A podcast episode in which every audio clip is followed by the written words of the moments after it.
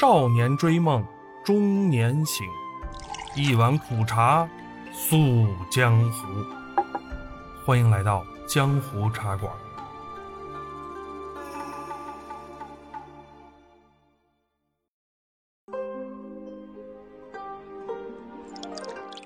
在过去的十几年中，茶叶界的网红明星非黑茶兄弟莫属。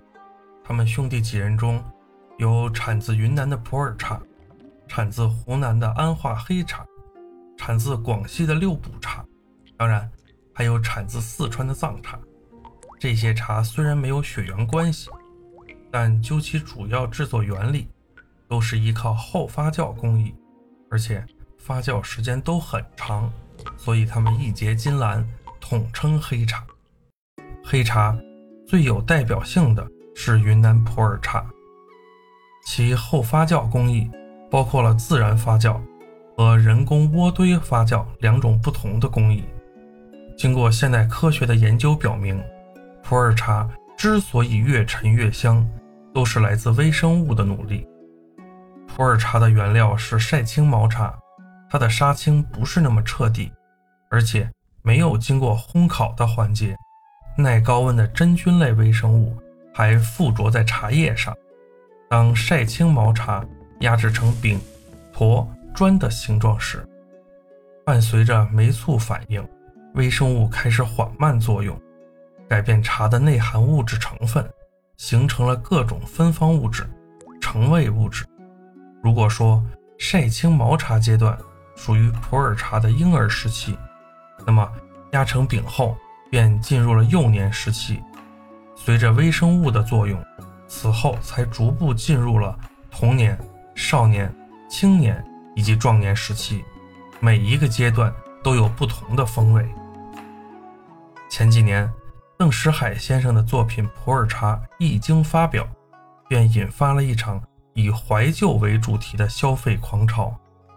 将包括云南普洱茶在内的黑茶从被遗忘的角落推向众人瞩目的聚光灯下的同时，黑茶也凭借可以喝的古董的新身份，引领了时尚的潮流。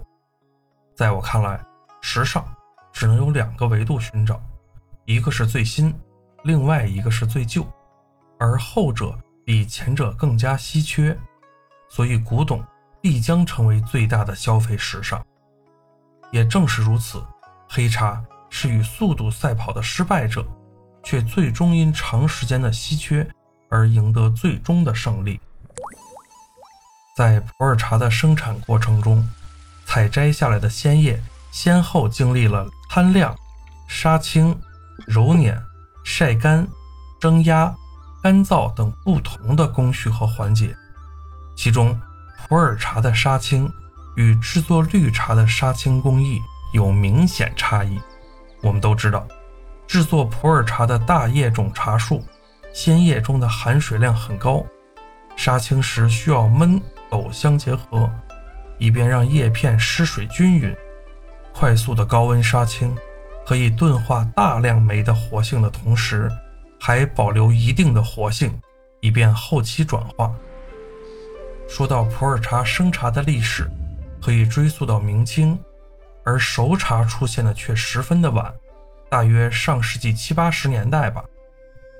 普洱熟茶是在生茶的基础上与黑茶工艺相结合，同时借鉴了六堡茶、安化黑茶的技术进行探索、深加工而得到的一种，既包括普洱生茶的特性，又可以在相对短的时间内。上口品饮的黑茶品类，包括普洱生茶、普洱熟茶在内的所有黑茶品类，往往被紧压成饼、砖、坨的形状，在微生物、酶促反应、适度环境和漫长岁月的共同加持下，晒青毛茶才会转化成为色泽红褐、味道醇厚。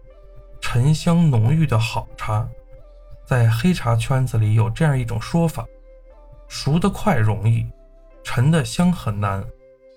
通过增加湿度、温度的物理方法，以及渥堆酶的生物作用，加快茶叶的氧化即可。甚至可以加入氧化剂和酶促剂来强化氧化作用。但唯一一个“陈”字，需要年复一年的沉淀才可以。在过往的日子里，你喝过哪些印象深刻、口感特别的黑茶吗？留言区告诉我。好了，今天就到这里吧。欢迎大家关注、点赞、留言，敬请期待下期的故事。